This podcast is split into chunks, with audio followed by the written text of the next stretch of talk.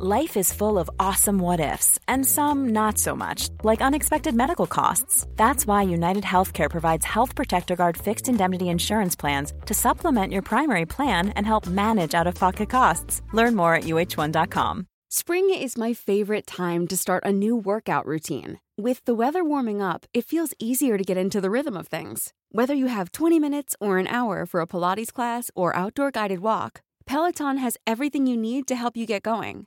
Get a head start on summer with Peloton at onepeloton.com.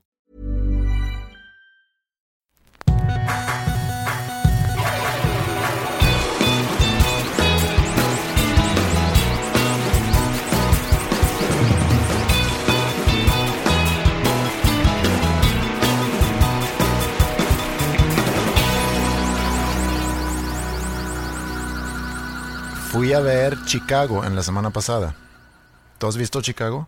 Sí, toqué ahí hace como un año. No. Lo fui, o sea, lo fui a ver, pues porque ayer el show.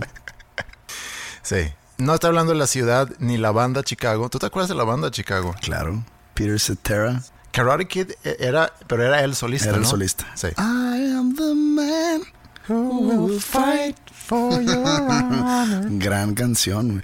Güey, las canciones que cantaba Peter Cetera en Chicago. Que no eran muchas, son grandes canciones. Sí, hay varias Y canciones. son de las más conocidas de Chicago. Chicago era una banda de los 70s que era una banda, era más rock progresivo y luego se convirtió en un poquito más Yacero, era medio yacero, pero siempre fueron. Lo que carecía Chicago, siempre creo yo, fue de un frontman. Porque no tenían un frontman. O sea, el frontman en sí era, creo que el tecladista. Pero era como el líder de la banda, no en sí el frontman. Hasta que meten a Peter Cetera, pero no me acuerdo si él tocaba algo, creo que también era guitarrista. Y como que la banda agarró una- un tipo de identidad cuando él cantaba. Por eso se le fue subiendo y decide dejar la banda. Entonces la banda ya continúa. Creo que siguen. Ah, sí. Sí. Sí, creo que le fue mejor a, a Peter Cetera como solista No sé. comercialmente. Creo que no, pero. Bueno, lo que vi fue el, el o la o el musical, la musical, El musical. el musical. El 20 musical años en. México y no sabes todavía decir si es el musical o la música. Batallo con, Con ciertas artículos. palabras, con los artículos, sí. Digo, no te culpo. Pero hace unos días me tiraste el. Pues llevo 20 años aquí. Así como callándome la boca por algo. Entonces ahora te lo regreso. Está bien. Pues 20 años aquí no puedes decir pinche el musical. Ujú. Boca callada, pues. ¿Qué fue lo que te dije para que me tiraras ese? No me acuerdo. Ah, porque decías que ibas tarde a, a una cita conmigo, pero ¿a dónde íbamos? Íbamos a cenar el sábado. Ah, fue el sábado. Sí. Que me dijiste, "Vo- voy tarde, este, voy 20 minutos tarde, yo, típico europeo. Y tú de que, pues disculpa, llevo 20 años aquí. Y yo, ya se te pegó lo impuntual. Pero te avisé. El avisar no, Sí, no sí, cambia la sí. cosa. Bueno, y, y terminé llegando cinco minutos tarde. No, Llegué 9.05 o 9.10 a, a, a- a lo mucho. 9, 12. Ok. 13. Eh, bueno, fui a ver Chicago, la musical. Ok. Fui a ver Chicago, el musical. Yo no soy mucho musicales, ¿eh? ¿No? Ni películas, ni... Es bien frustrante, a mí me frustra. Empiezas a agarrar el hilo a la trama y va con madre, un, un, diálogo chingón, de repente... Oh, no, no, no, no, no. Y de que otra vez. Y lo empiezan a bailar y le chingan. Pues, Es de gustos, la neta. Sí, no, es de no, gustos. No, no es mucho mi gusto. Y hay de musicales a musicales. Mi musical fa- favorito, que no lo he visto en, en, en teatro, sino lo vi, vi la película que Milos Forman hizo en, a finales de los 70s, es Hair. Hair. Hair, sí. Es Hairspray. No, Debemos de tener un musical favorito. no, a lo mejor no. Es, a lo mejor no- nunca has visto un musical. No, Y- sí he visto un musical. Pero... Digo, yo de muy niño, no sé, cuatro o cinco años, yo era muy fan del soundtrack de, de Grease. Ah, sí, yo también. de fan Vaselina. Grease, Sí. Y era lo único que escuchaba. De muy niño. Mm. Antes de descubrir este, la decadencia del rock and roll. Pero te puedo decir que creo que nunca he visto la película. ¿No? ¿No? Era, era el soundtrack. Ok. O sea, mi, mi. Creo que eran unas primas mías que me ponían siempre el cassette Sí. del soundtrack de, de Grease y me lo sabía todo. Mm. A mí me pasaba lo mismo. Afortunadamente que, que mi papá luego como que Te me puso, me puso un correctivo ahí. si no, ahorita podrías estar hablando con otro tipo de persona. Pero, pero pues no tengo, así que tú no tengo un musical favorito, me siento, me siento fuera de, No, de sintonía. Yo en teatro no he visto, nunca he ido a Broadway, nunca he ido a Nueva York. Y en esta ocasión fue el lujo de que eh, un lugar aquí, Show Center. Show Center, trajo de Broadway al, al elenco que... Quiero hacer una aclaración. Vi que este fin de semana muchos influencers contándote a ti, Ajá. si es que caes en esa prerrogativa, No, estuvieron promocionando el Show Center. no, yo no, Tú no, no, tú no, ¿verdad? no. Bueno, entonces tú no, una disculpa. Pero muchos, mucha gente, influencer, cuando influencer, Ahora, no, ahora, no, perdón. no. Deberían haberme pedido hacerlo porque sí conozco gente que trabaja ahí. Me considero ya un jugador eh, en el mundo musical aquí de Monterrey. Entonces O sea, en la jerarquía musical regiomontana, ahí te encuentro. tengo mi lugar. Si hacen un organigrama, por ahí te veo. Creo que yo no, ¿eh? No, sí, tú también, pero, pero nosotros en diferentes, en diferentes Estoy departamentos. seguro que yo no, a mí no me pondrían. Pero bueno, eh, que eso no es problema. Eh, deja de contarte. Cuando digo influencers no es, no, no, no, no es alguien a fuerza que me está platicando sobre sus uñas o sobre dónde fue a que le hicieran un masaje, no. Cualquier tipo de persona que tiene un following considerable y que manda un tipo de mensaje. Sigo varias gente así y todos, Show Center, Show Center, y que sí, que voy a ver a Show Center, y habla- vayan al Show Center, y todos tallando el Show Center. Y yo dije, hijos de su puta madre. ¿Y yo? Yo no, yo no quería ir.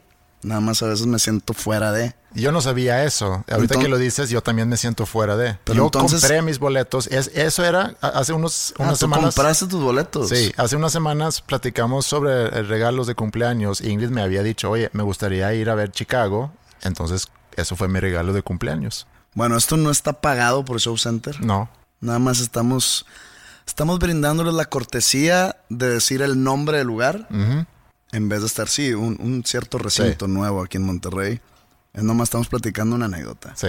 Y trajeron de Broadway al elenco de, de Chicago. Y, eh, ¿cómo se llama? El papel principal o el El, el protagonista. protagonista es una mexicana.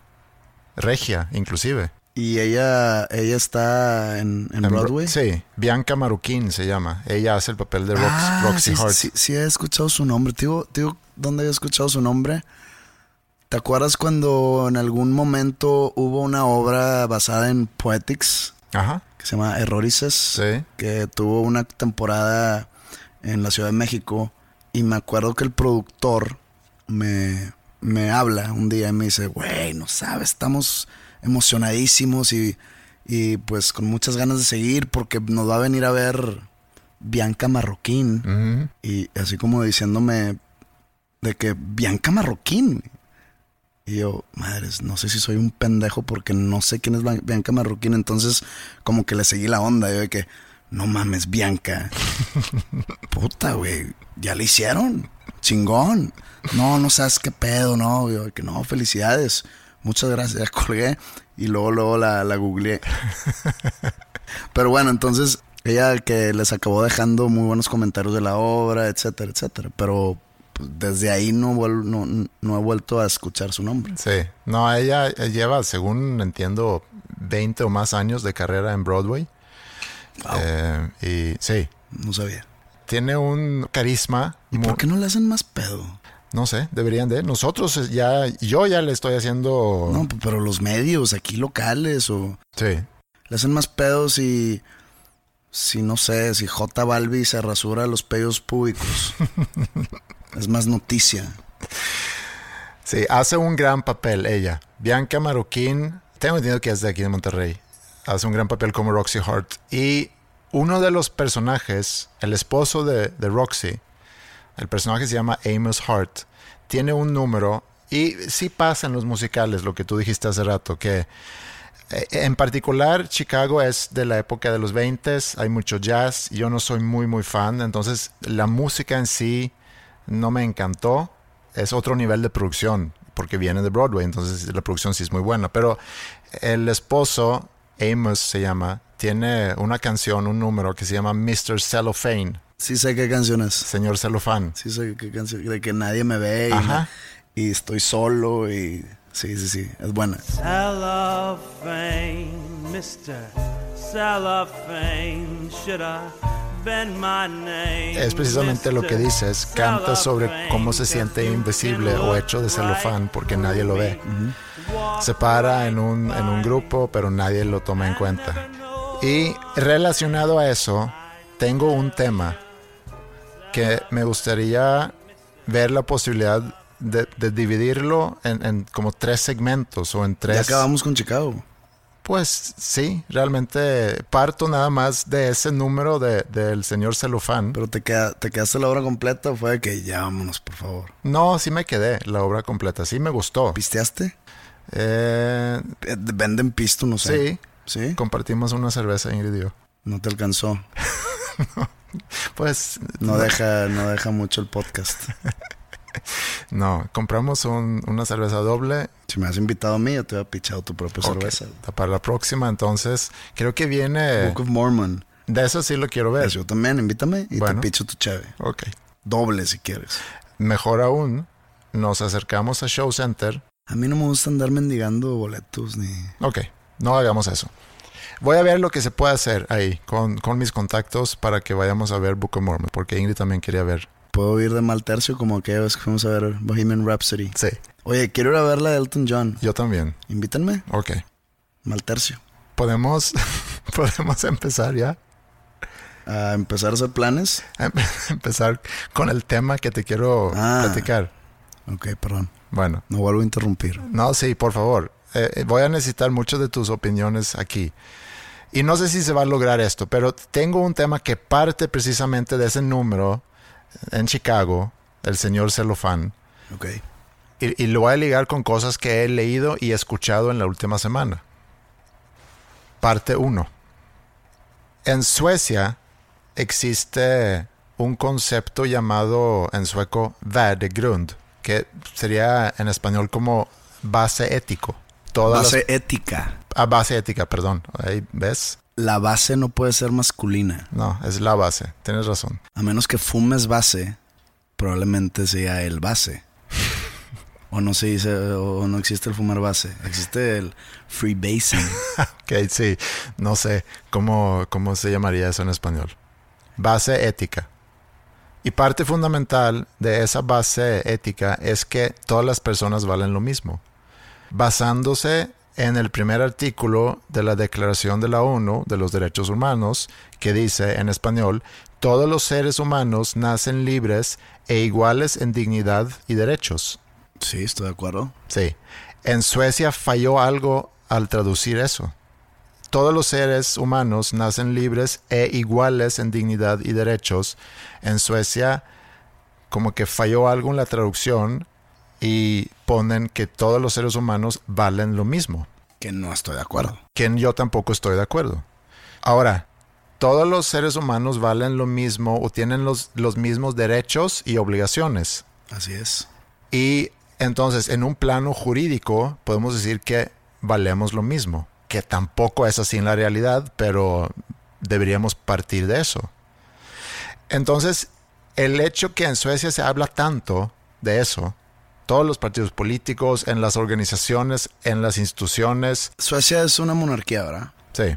Entonces, si el hijo del rey nace hoy, ujú, junio 3 del 2019, y también hoy mismo nace el hijo de la sirvienta doméstica de la señora Ulberg en Malmö, ujú.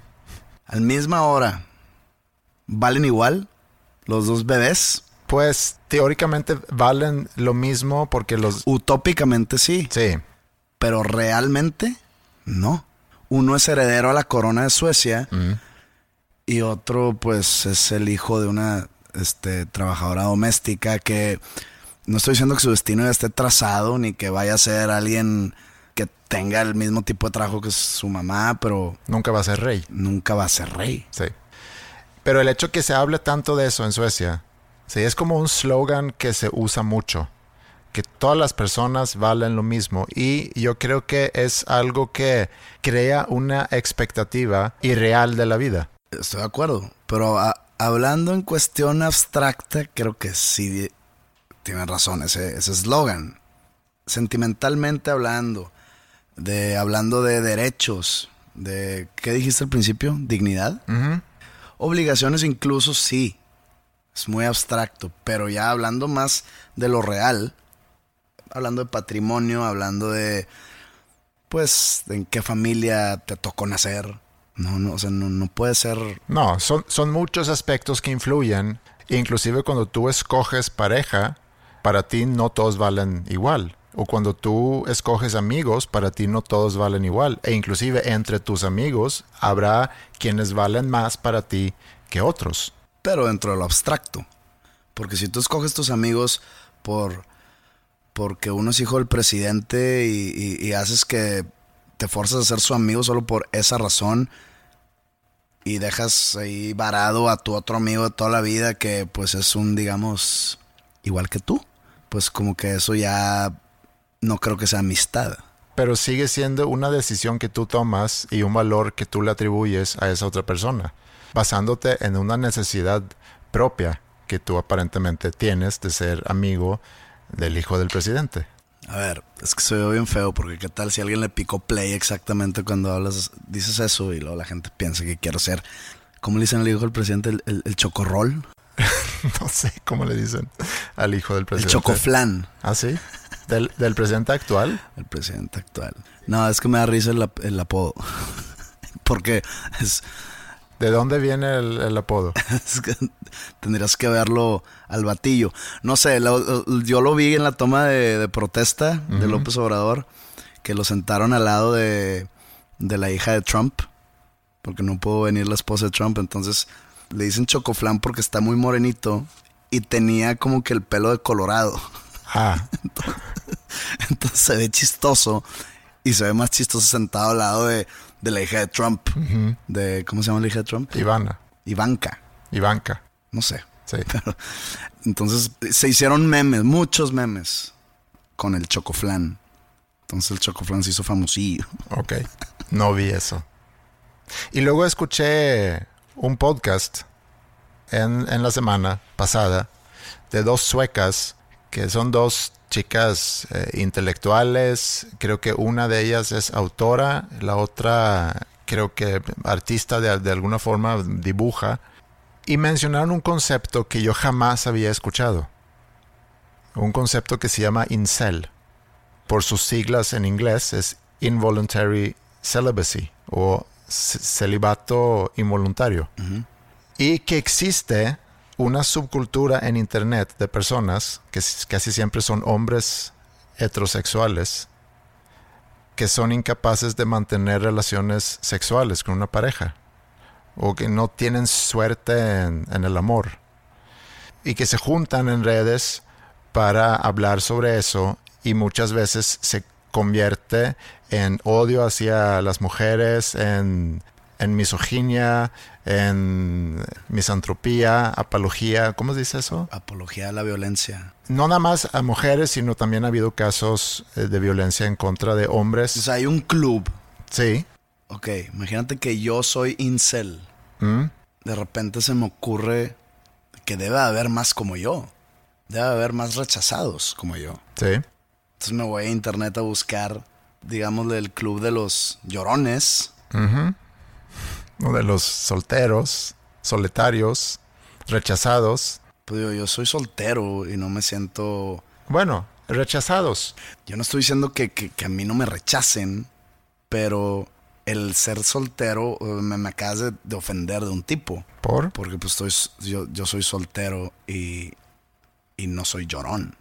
Bueno, poquito. pero yo nunca dije que tú encajas en ese... Dije solteros. Bueno, ok, pero solteros que a lo mejor nunca han... Mira, lo que hablan en, en- lo que hablaron en este podcast decían hay una economía de pobres y ricos, ¿sí? Que, que también podemos decir que hay mucha inj- injusticia ahí, porque hay quienes cuando se empiezan a cuando empiezan a ganar dinero ese dinero trae dinero y se hacen más ricos. Es exponencial. Y pasa lo mismo si te va mal, también es exponencial. Te empieza a ir mal, pierdes tu trabajo, a lo mejor llegas a tu casa, te peleas en la casa, a lo mejor pierdes a tu pareja, a lo mejor terminas viviendo otro lugar y las cosas empiezan a ir cada vez peor. Y la ley universal que los recursos siempre se van a dividir de una forma inequitativa. Maldito dinero. ¿sí? Pero entonces lo que dicen aquí hay otra economía que es la economía de las vidas sexuales, que hay una economía donde hay otro tipo de pobre rico, una persona que va a tener relaciones durante su vida y hay personas que nunca van a tener eso, lo desean pero nunca lo van a tener por circunstancias de su personalidad, a lo mejor su físico, eh, donde viven o no sé cuáles sean las razones, pero esas personas, los incels, son personas que quieren tener eso, pero no lo logran. Y se convierte ese deseo en odio y hasta ha habido... Casos de violencia. Pero entonces, nada más para seguirte la onda.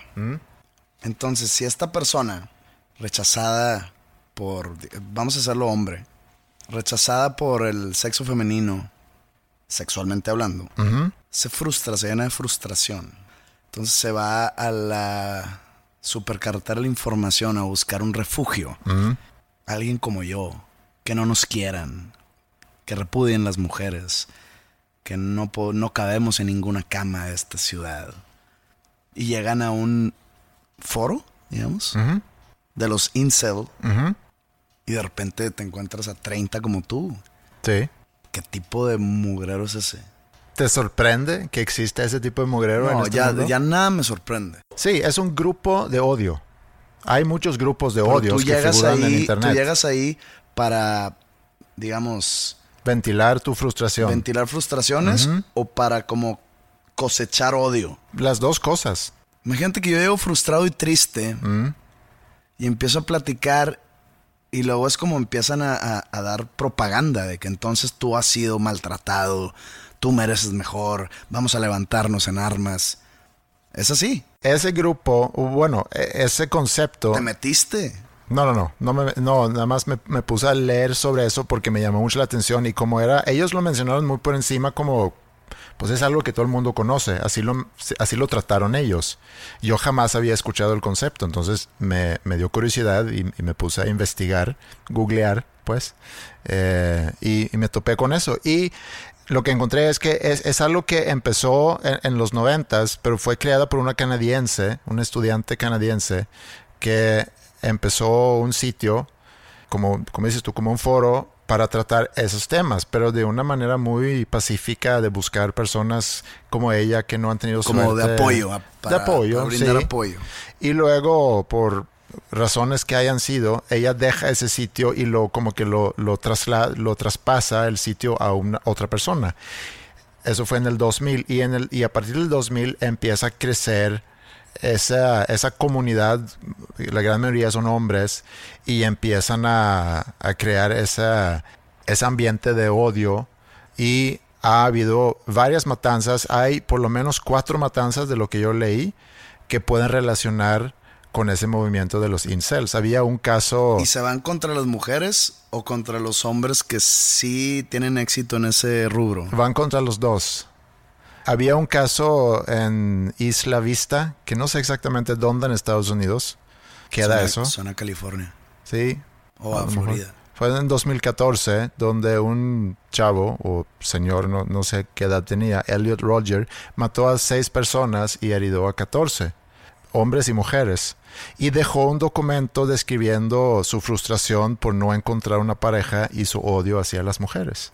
lo que a mí me llamó mucho la atención, y eso es, va a ser, es como que la, esa es la primera parte del tema, y, y recuerda que partimos de, de, la canción que forma parte de, uh -huh.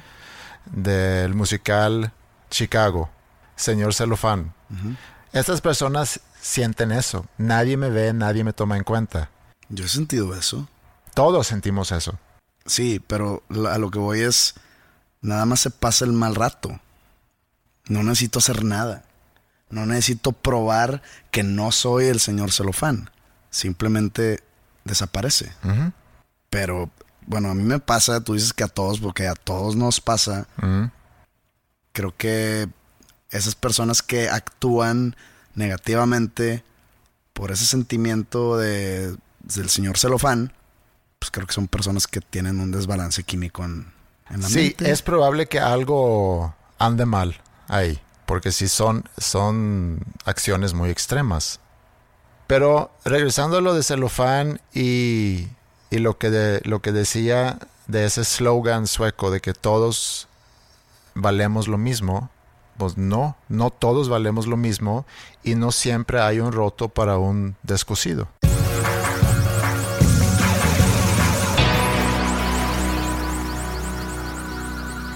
Parte 2.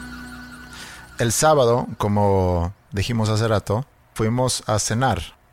Bueno, para mi gusto, cenamos más líquido que comida. Se pidió muy poca comida. Sí. En mi defensa, eh, tuve un evento, un mini evento con mis amigos para ver la final de la Champions, que me decepcionó mucho el juego. Sí, fíjate que yo vi hasta anoche, vi resumen del partido, pero, pero me dio risa porque el resumen era minuto uno, penal. Segundo 30. Bueno, segundo 30, penal. Y luego un hubo, tiro libre. Hubo 90, 90 minutos de nada. Sí, pero minuto 82, un tiro libre de, de, Tottenham. Y luego, un poco después, un gol de Liverpool. Ese es el resumen del partido. Entonces creo que no perdí mucho. Digo, yo, yo lo hice. Yo vi el juego porque, pues, tengo que ver a qué equipo se va a enfrentar el mío en el Mundial de Clubs. pues tengo que, como que investigar, hacer mi research. Y pues el Liverpool pues es lo que le toca a los rayados. Mm. Por eso lo vi. Después de ver esa triste, ese triste espectáculo de fútbol, pues estoy seguro que los rayados pueden ganarle a Liverpool mm -hmm. sin problema. Ok. Pero bueno, entonces nos juntamos y, y comí una cantidad muy grande de, de carne, de chicharrón prensado. Y de hecho, cuando hicimos el plan más tarde, te dije, oye, no tengo nada de hambre, güey. Nomás vamos a tomar. Uh -huh. Y pues pedimos ahí cosillas al centro sí. leve. Yo sí tenía, yo no había comido mucho el sábado, entonces yo creo que a lo mejor por eso me cayó diferente el alcohol que, que se consumió. Pero bueno, eh, fuimos tú, Roberto Martínez, Farid Diek y yo. Que curiosamente hace ya varios episodios. Puro estrella del internet. Nosotros eh, mencionamos al podcast que Farid y Roberto tienen cuando hablan sobre la objetividad y bueno, eso, eso fue en un episodio ya hace varios, no me acuerdo cuál fue. Bueno, los dos tienen ese, ese podcast, Farid y, y Roberto. Roberto tiene su podcast creativo. Aprovechamos también para invitarlos a escuchar también el contenido que ellos producen.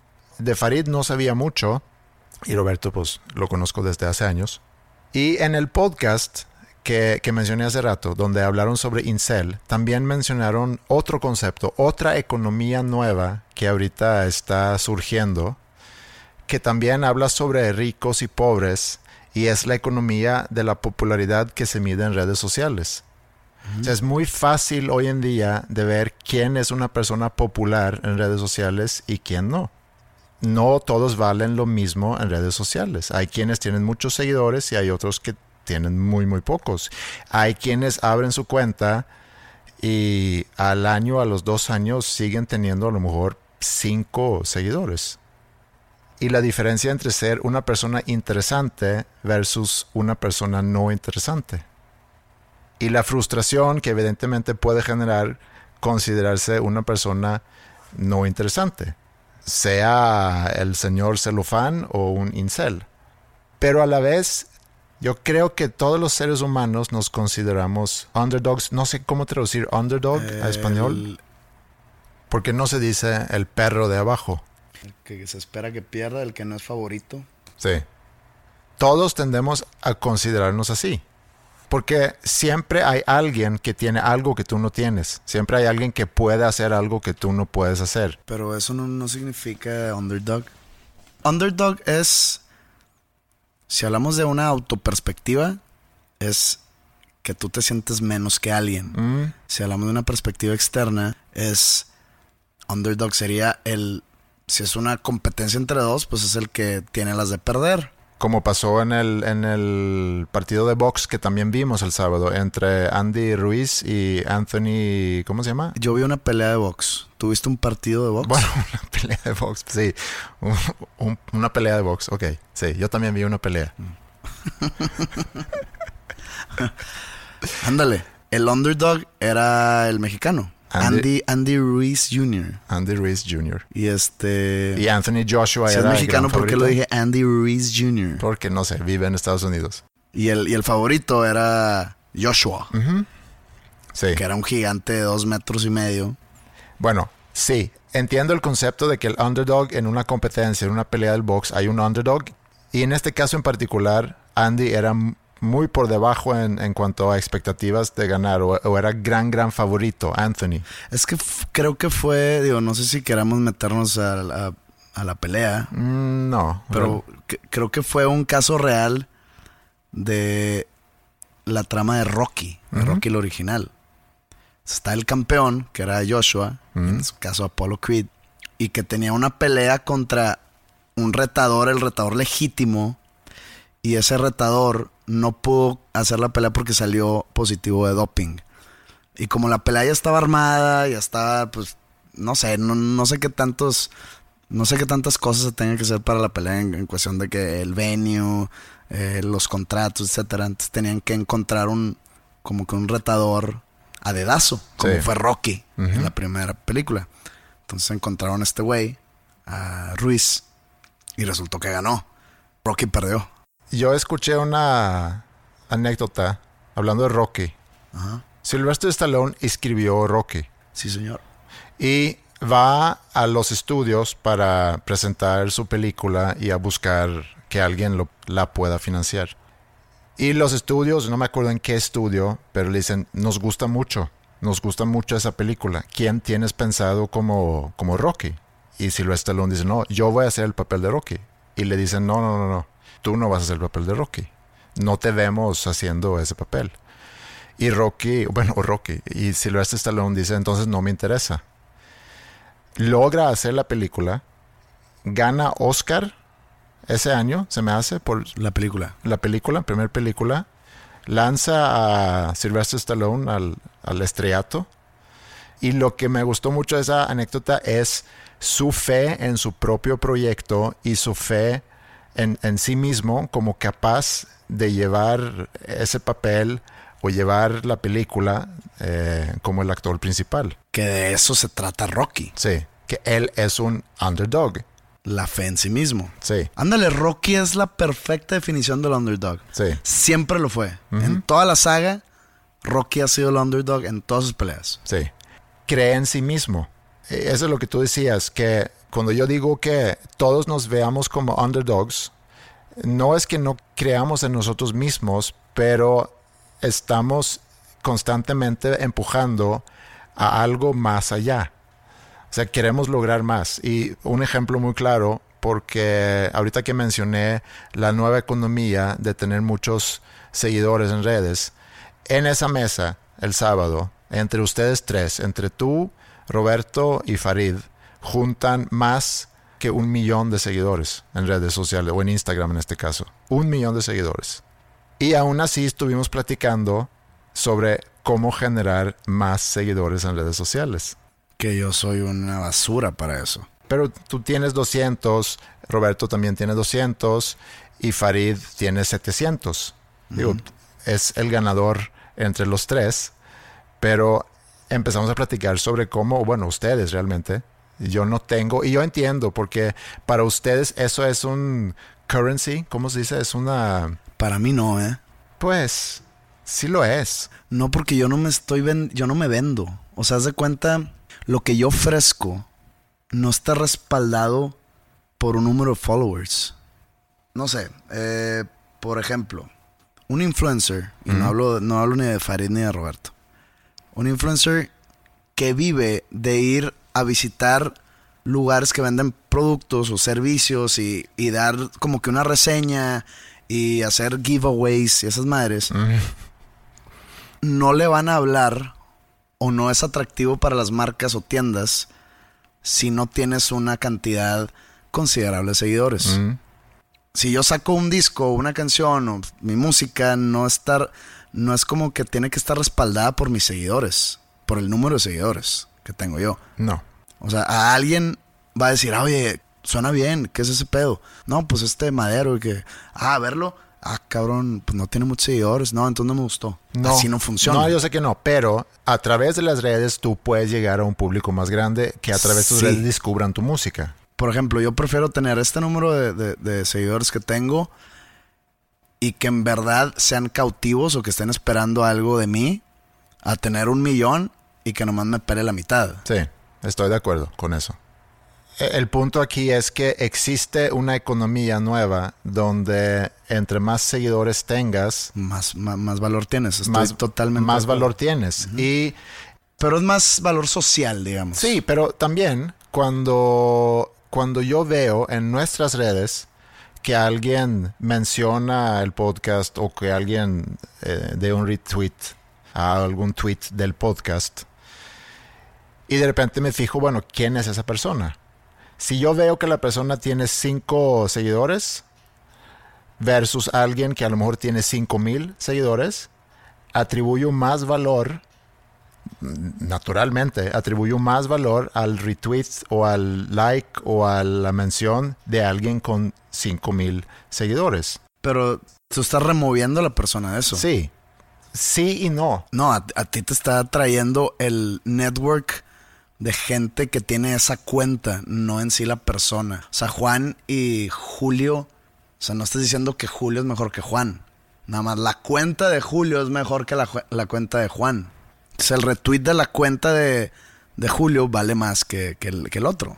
Ligado a todo eso y ligado a la pelea de box, porque al estar viendo la pelea nos llamó la atención la diferencia en estatura entre los dos. Sí. Y decíamos, oye, este Andy Reese es, es muy chaparro. O es muy alto, Anthony No, Joshua. resulta que Ruiz estaba de mi estatura. Sí, mide 1,88 por ahí. Bueno, yo estoy un poquito más Sí. chiquito. Entonces, sí es muy alto. Y ahí empezamos a platicar sobre la estatura y tú decías que yo me siento como un promedio, cuando en realidad, O sea, de- sí, que yo estaba en la media. sí, pero en realidad eres muy alto, comparado no solamente con el promedio de México, sino el promedio de los países que, que tiene la población más alta en el mundo. Pues salí, salí más alto que la media de todo el mundo. ¿Te acuerdas? Sí, Andaba ya muy borracho. sí me acuerdo. Entonces yo salí de esa, de esa reunión sintiéndome un pinche gigante. Mm, Pero es eso habla sobre tu percepción y no va a decir que eso es la percepción del underdog, pero es una percepción donde estás a lo mejor minimizando tu altura. Y también escuché en ese mismo podcast que voy a regresar durante esos temas, voy a regresar a este podcast, algo que me llamó la atención, hablando precisamente de estatura. Diríamos cómo se llama el podcast, pero pues la gente no, no lo va a entender como llama, nosotros. se llama- en sueco se llama En, en pod y que en español sería Un lobo busca a su pod. Pod en este caso podcast. En Tinder, en Suecia, decían que si como hombre mides menos que 1,80, tienes una alta probabilidad de ser rechazado. No van a pelar tu perfil, porque aparentemente yo nunca he entrado. eh, pones ahí ciertos datos, no sé si pones lo que mides, lo que pesas, etcétera. Pero si mides abajo de 1,80, es muy difícil que te van a, a pelar. Entonces, tu estatura también tiene un valor. O sea, yo sería un éxito en Tinder en Suecia. Pudieras tú ser un éxito en Tinder en Suecia.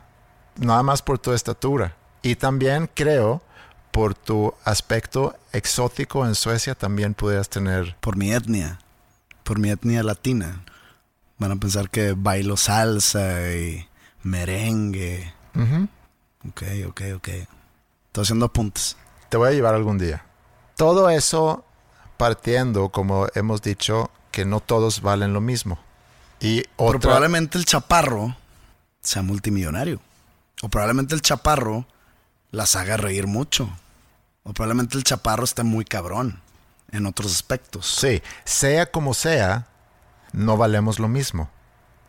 Puede ser por dinero, puede ser por tu capacidad de hacer otros reír, puede ser por algo tan banal como tu estatura, que aparentemente en Tinder no es tan banal, por tus seguidores que tienes en redes. Entonces, a ver, imagínate un vato con 5 millones de seguidores que mida 1.90, que el vato tenga un sentido del humor y que haga reír a la gente y aparte le, le vaya bien en la vida, en éxito profesionalmente. ¿Qué tengo que hacer yo contra esa persona?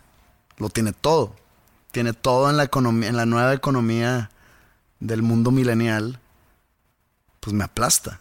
¿Y qué posibilidades tiene esa persona de ser un incel? Dado de que aún siendo una persona alta, como en tu caso, o aún si eres una persona con éxito económico y con seguidores en redes sociales, puedes ser alguien por tu mentalidad de underdog pensando que siempre va a haber alguien mejor que tú y agrégale a eso que aunque aparentas tener éxito y aparentas ser una persona que con facilidad puede encontrar una pareja, a lo mejor aún así no lo encuentras y te conviertes en un incel.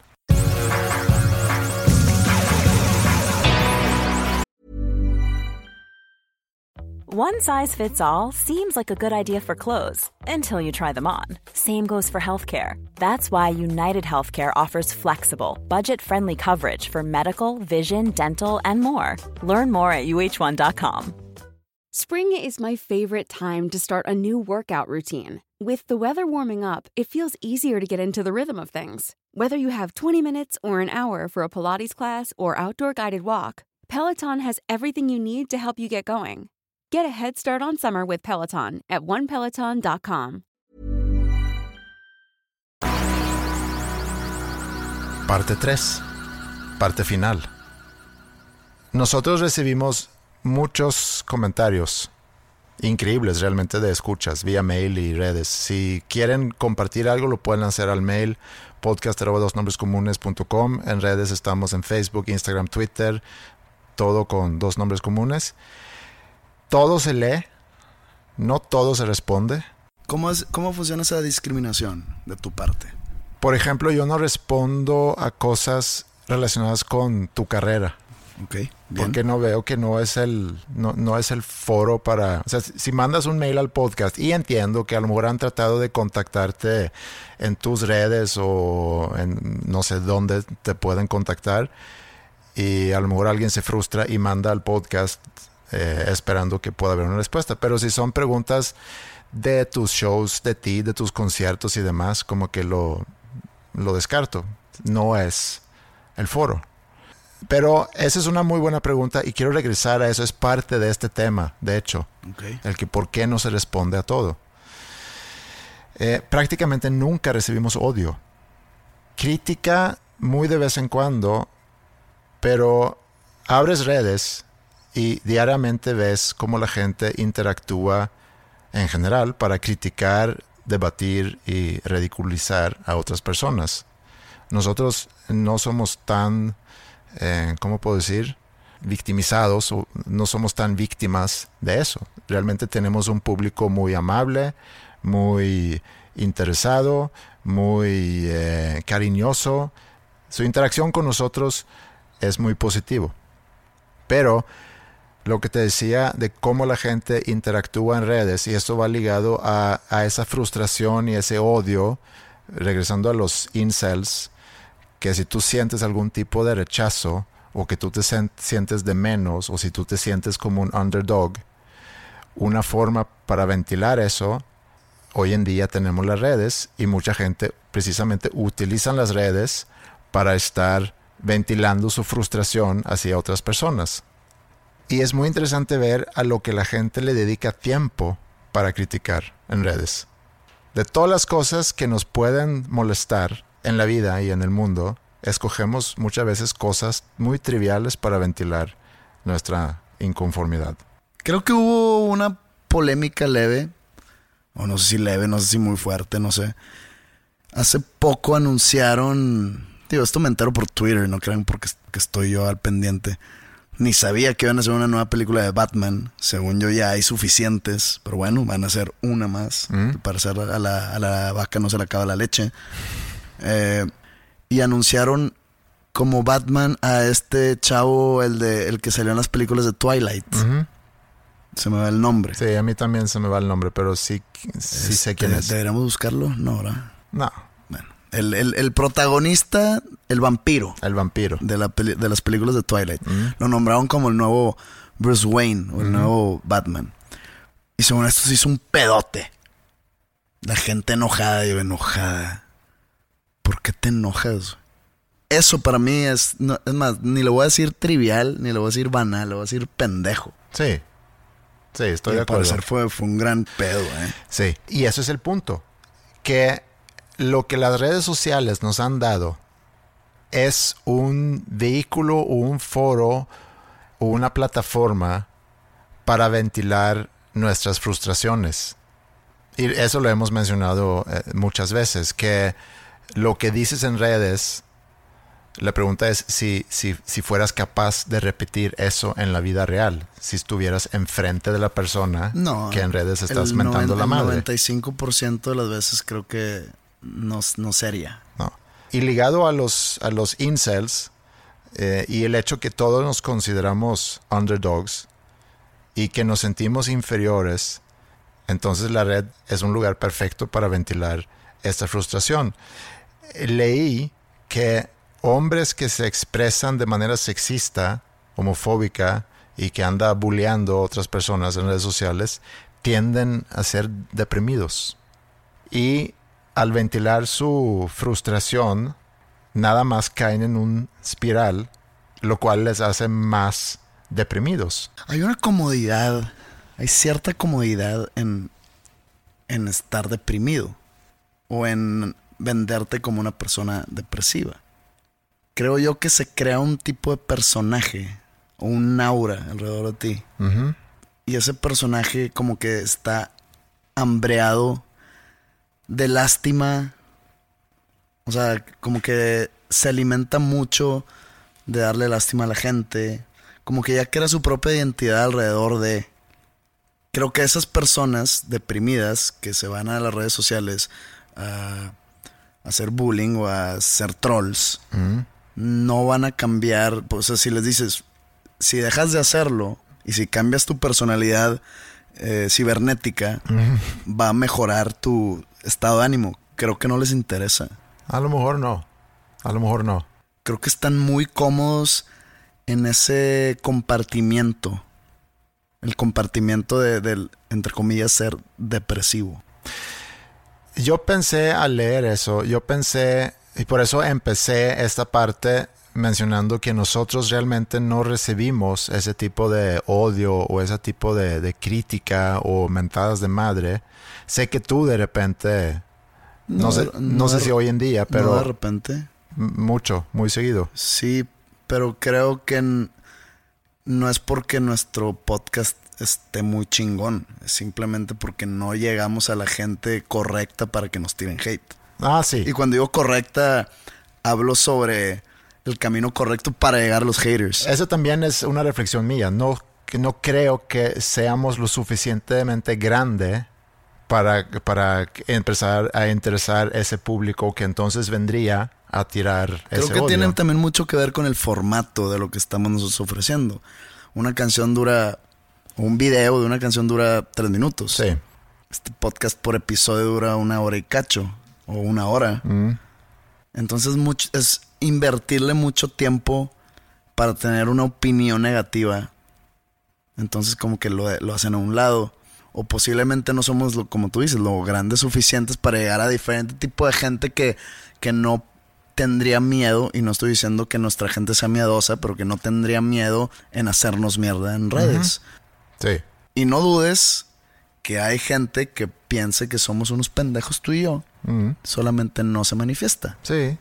Eh, estoy muy consciente de eso y estoy muy bien con eso. Claro. Eh, sería muy soberbio pensar que, que, que no hay nadie en el mundo que piensa que eres un Dijiste pendejo. soberbio y creo que esa es la palabra clave. Lo, lo contrario a, ser a sentirse un underdog es ser soberbio. Entonces yo por eso siempre me siento underdog. Como que ya llegué a ese punto donde, por ejemplo, festivales, ¿no? Con Panda, que nos tocó como que el, que empezara la ola de festivales apenas, como es- a comparación de cómo está ahorita. Pues con Panda nos, no sé, no- no- nos hablaban festivales cuando empezaban todos estos y, y por el tamaño de la banda, pues nosotros sabíamos, ¿no? De que sabíamos a qué banda pertenecíamos. Entonces, siempre era importante el estar arriba en el póster o en el cartel o en el lineup. Hoy en día, habiendo tantos festivales, sabiendo mi realidad, sabiendo, estando contento con lo que tengo, con mi presente, profesionalmente hablando, yo ni me fijo. A mí me dicen, oye, vamos a tocar en un festival en Chihuahua. Y luego me mandan como que el póster. Y veo mi nombre y puedo estar abajo de artistas que probablemente vendan mucho menos que yo. Y no me importa. Creo que esa es mentalidad underdog. Ujú. Pero entonces, probablemente también este underdogismo sea igual a tener una sobreconfianza en ti mismo de que tú eres más que una mera posición en un póster. Creo que ese es mi caso. Pero no lo dices eso para consolarte a ti mismo. Mm, No, porque yo, yo conozco muy bien dónde estoy parado. Mm. Entonces yo sé que si a mí me ponen a tocar en ese mismo festival que te estoy diciendo, si llegan y me ponen a tocar a las 4 pm en vez de las 10 pm, quiero ser el cerrador y la madre. Yo llego y toco a las 4 pm y hago, y hago mi trabajo y ahí va a estar la gente que me quiera ver. Obviamente lo, lo ideal sería tocar a la hora donde hay mucha gente ya en el escenario y pues así me escucha mucho más gente, me escucha gente que no me conocía, me escucha gente que no me viene a ver, etcétera. Pero yo, yo ya dejé esa- eso atrás, yo ya de que, ah, me pusiste a las 4, ahora pues, Yo tengo ahí muchas preguntas sobre eso. a ver. Una, y la primera es, sí te entiendo, pero sí hay una jerarquía en, en, en el lineup de un, Claro que de un festival. Por- de, de- de esto nace todo lo que estoy diciendo. Sí, sí, hay una jerarquía y a lo mejor Mucha gente, tú estás bien con eso, pero tu management puede ser que tratan de hacer una pelea por mejorar tu hora. claro que sí, pero no hay iniciativa mía. O sea, es de que a mí me avisan, ah, órale, oye, estamos peleando para subirte en el póster. Sí. De que, güey, por mí no lo hagas. O sea, Sí. por mí así está bien. Y yo he trabajado con artistas que sí piden, oye, no, no, no. La, la gran mayoría. Sí. La gran mayoría. Y es, e- esto que te voy a contar es real, no te voy a decir ni qué artistas ni en qué festival. Se cerró hace muy poco un festival en el que voy a ser parte. En el que me mandaron el póster. Y pone tú que yo era el quinto nombre. El quinto, esto sí, no sé, te, te lo estoy poniendo de ejemplo. Y me dicen, ¿cómo es? Y yo, chingón. Va, lo anuncian en dos días. Y de repente ya se anuncia y el póster está distinto. Yo estoy, no estaba en el quinto yo, yo estaba en el octavo. Y me llama la atención y le pregunto a mi manager, oye, nos bajaron, ¿verdad? Sí, güey, es que estos tres artistas que pusieron, que ahorita están ya arriba de ti, se quejaron. Mm. Que por qué tú estás arriba de ellos si ellos estaban contratados desde antes que tú. O sea, ya estaban cerrados ellos. Mm. Y le dije, "Ah, qué bueno que ni te peleaste, güey. Que los pongan donde quieran, me puede valer súper madre. ¿Por qué? Pues probablemente por mi mentalidad de underdog, que como te dije ahorita, es igual a tener una confianza suficiente en mí mismo de que ponme a las 4, ponme a las 6, ponme arriba, ponme abajo. Yo voy a hacer mi trabajo de igual manera, güey. Sí, pero eh, y ahí viene la segunda pregunta. Esa mentalidad de underdog no debería de más bien estarte empujando a que querer tener esa posición simplemente porque sabes perfectamente bien lo que jerárquicamente significa estar. Pero ¿para qué yo quiero ser un headliner de un festival si sé que no merezco ser headliner de un festival? Si lo consideras que no lo mereces, pues, no, pues sí no, está bien. No, no, no lo merezco. Sé que hay artistas más grandes que yo. Y si un día me ponen a mí de headliner de un festival, pues chingón. Si, si me ponen a la mitad, chingón también. Yo ya no me voy a pelear por eso. Yo no voy a gastar mi energía en esas tonteras que, sim- que nada más sirve para levantarte el cuello. Sí. ¿Tú con qué te invitan? Sí, con que me lleven. No, digo, es parte de mi trabajo, ¿no? Sí. Tampoco es de que, sí, va, voy gratis. Pues no. No, no, no, no, no. Yo tengo que pagar nóminas y demás, Sí. y yo tengo que vivir de algo. Yo voy, ponme en el lugar que quieras, güey, me vale super madre. Ya después, mi trabajo hablará por sí solo. Sí. Pero hay gente, hay artistas que me ha tocado y que he visto que el- por el simple, el simple hecho de cerrar o de ser a los que cierren, eso lo comparten y como que lo usan como medallita o como corona o como trofeo. Para, en, en el rancho dicen eh, comer frijol y eructar caviar. que es aquí, es comer frijol, es tocar ante mil personas en vez de ante diez mil. Mm, Y el eructar caviar es, miren, yo cerré este festival, entonces soy un chingón. Sí. Eso es eructar caviar. Ujú. Entonces mucha gente lo hace por eso. Es más, no es lo que eres, sino es lo que reflejas. Sí. Y, y eso, pues a mí yo, yo tengo mucho conflicto con, con esa mentalidad porque es como comprar reproducciones en YouTube. Sí, es una forma para aparentar que eres más popular de lo que realmente Sí, eres. Y, y no sabes tu realidad. Porque pues ahí te está camuflajeado todo. Yo prefiero saber mi realidad para así hacer mi plan de acción para mejorar que estar viviendo en una mentira. Pero bueno, es, ya es cuestión de mentalidad y de, de madurez. Regresando a las personas, entonces, que al ti, por como decíamos ahorita, el podcast no pasa, pero a, a ti, eh, que te tiran odio y que te reclaman cosas y te critican y demás. Y existen trolls también que en general dedican su vida a nada más tirarle a personas en general o a ciertas personas específicas. Y tomando en cuenta todo lo que hemos platicado ahorita, partiendo del señor celofán que siente que nadie lo ve, que puede convertirse en algo extremo, como los incels que se juntan en foros en internet y, y- para cultivar su odio hacia las personas que tienen algo que ellos no tienen.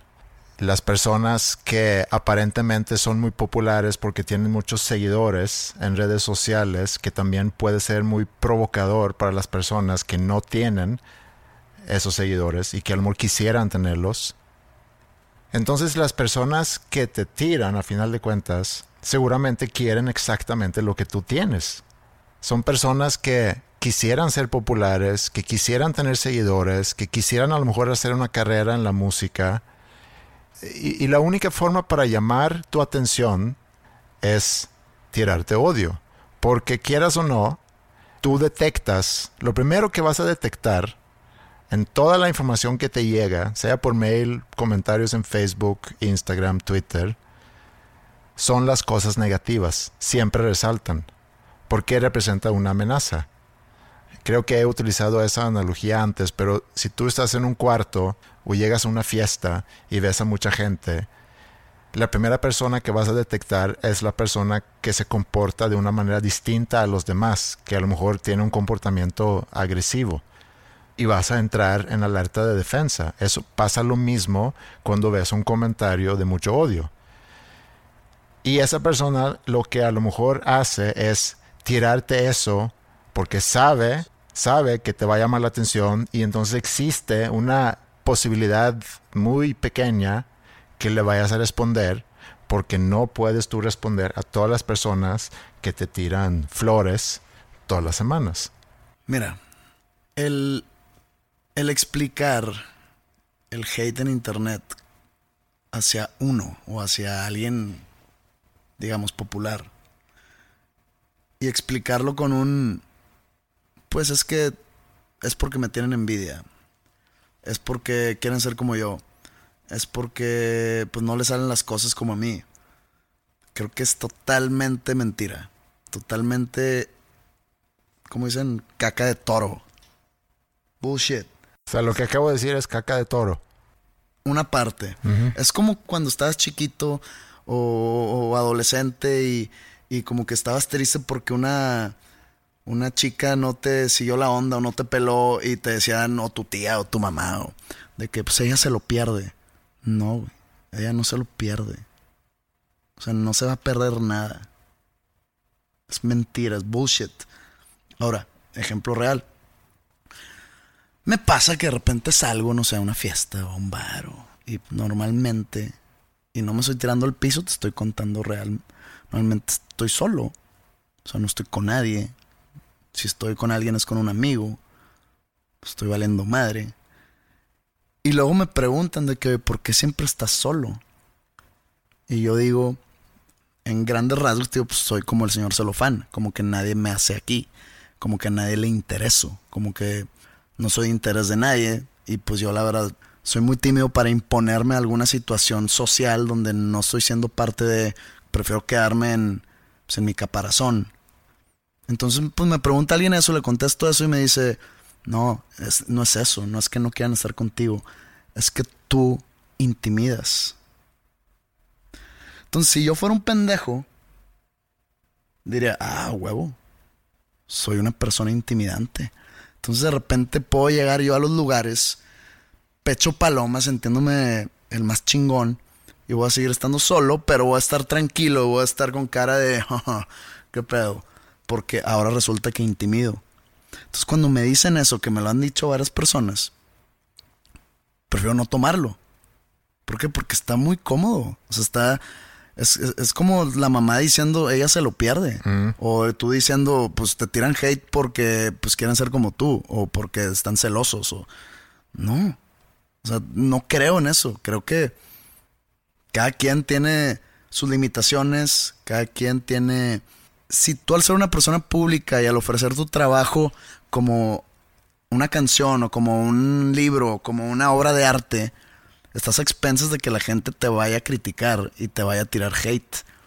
Tú decidiste ser esa persona y ponerte y ponerte a la merced del público que te pueden hacer cagada. ¿Por qué? Porque nadie es monedita de oro.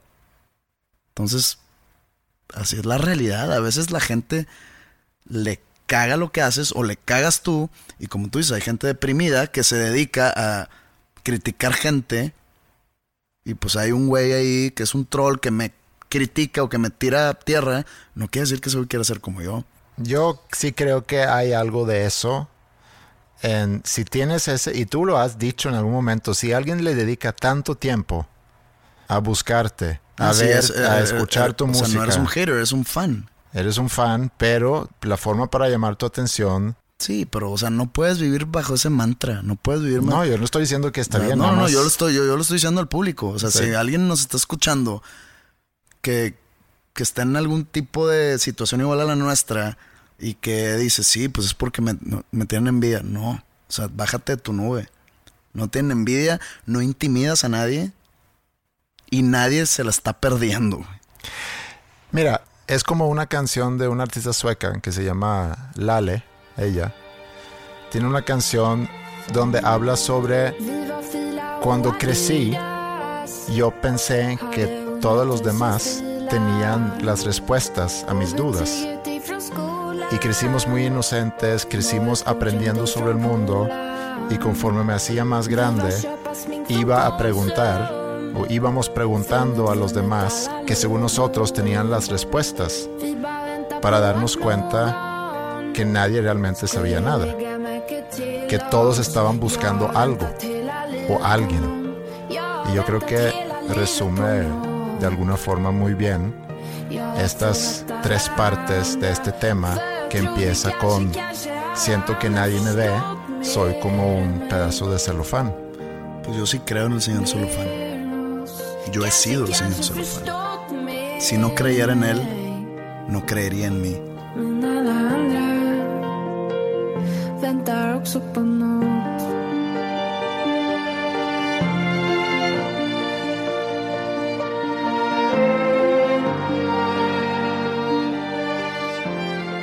Bueno, esto ha sido el episodio 125 de Dos Nombres Comunes. Sigan mandando sus comentarios. Fíjate que me doy cuenta que hay mucha gente que apenas ha descubierto al podcast. De repente veo en los comentarios, oye, apenas vi hace un mes o hace dos meses que existe ese podcast y ya me puse a escuchar eh, todos los episodios. Es un resultado que en sí la herramienta del podcast ha crecido mucho. Veo que ya hay muchos podcasts. Sí.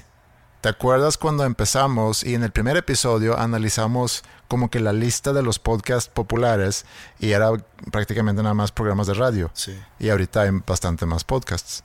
Entonces, gracias a eso, o sea, que ha crecido el podcast como plataforma. Ah, yo pensé que iba a decir gracias a nosotros. No, no, no, digo, somos pioneros de algún tipo. No, soy- no, no, no estoy siendo el pionero, No.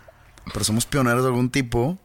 Y ya hay muchos podcasts y gracias a que ya hay muchos podcasts viene gente nueva a nosotros. Sí, sí. Y seguramente también hay gente que nos haya dejado en el camino, eh, que se aburrieron. Por y- tontos. Sí, por tontos. Se lo, se lo pierden. Sí, ellos se lo pierden. Ellos se lo pierden. Fíjate que muy al principio de School of Rock teníamos unos alumnos que en aquel entonces a lo mejor tenían 16, 17 años, eran unos chavos. Y cantaban y tocaban, tocaba piano uno de ellos. Y se solían, bueno, hoy en día deben tener como 26 años, eso ya fue hace 10 años. Pero solían juntarse en uno de los cuartos de piano y se juntaban a tocar eh, esa canción de Eric Carmen, All by Myself.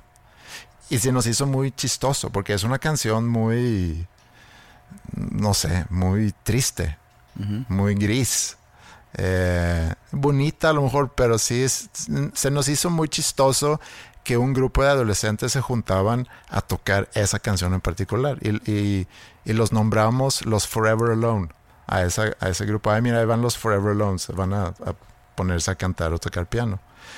Y hablando de Forever Alone y hablando de la gente que nos escribe, eh, en particular, a mí me da mucho gusto leer de las personas que describen que somos un muy buen acompañamiento en su soledad.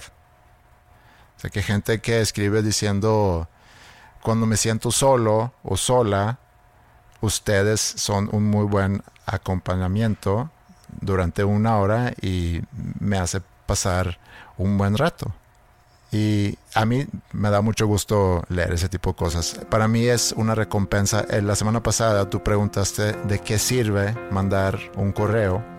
Bueno, a la persona que lo manda, no sé, es para compartir. Como yo te decía que yo mando de repente a, a gente que yo escucho, mando mis comentarios.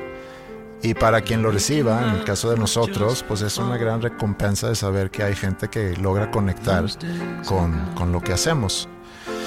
Y bueno, de la canción All By Myself, Eric Carmen cantaba que ya no quería estar solo y lástima que no nos tenía a sus momentos de, de soledad, pero Que le hagan llegar. que le hagan llegar dos nombres comunes. Y ustedes sí nos tienen y nos escucharán de nuevo en la próxima semana. Que tengan un bonito fin de semana y no se pongan tan borrachos como Andreas.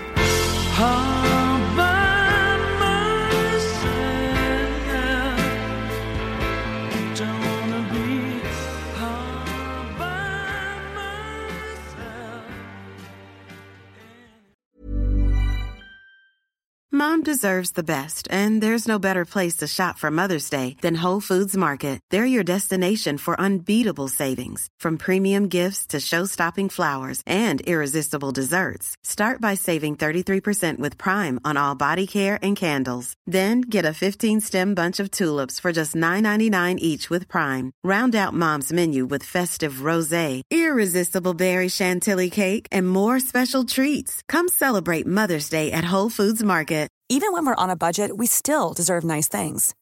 Quince is a place to scoop up stunning high-end goods for 50 to 80% less than similar brands. They have buttery soft cashmere sweaters starting at $50, luxurious Italian leather bags, and so much more. Plus, Quince only works with factories that use safe, ethical, and responsible manufacturing. Get the high-end goods you'll love without the high price tag with Quince. Go to quince.com slash style for free shipping and 365-day returns.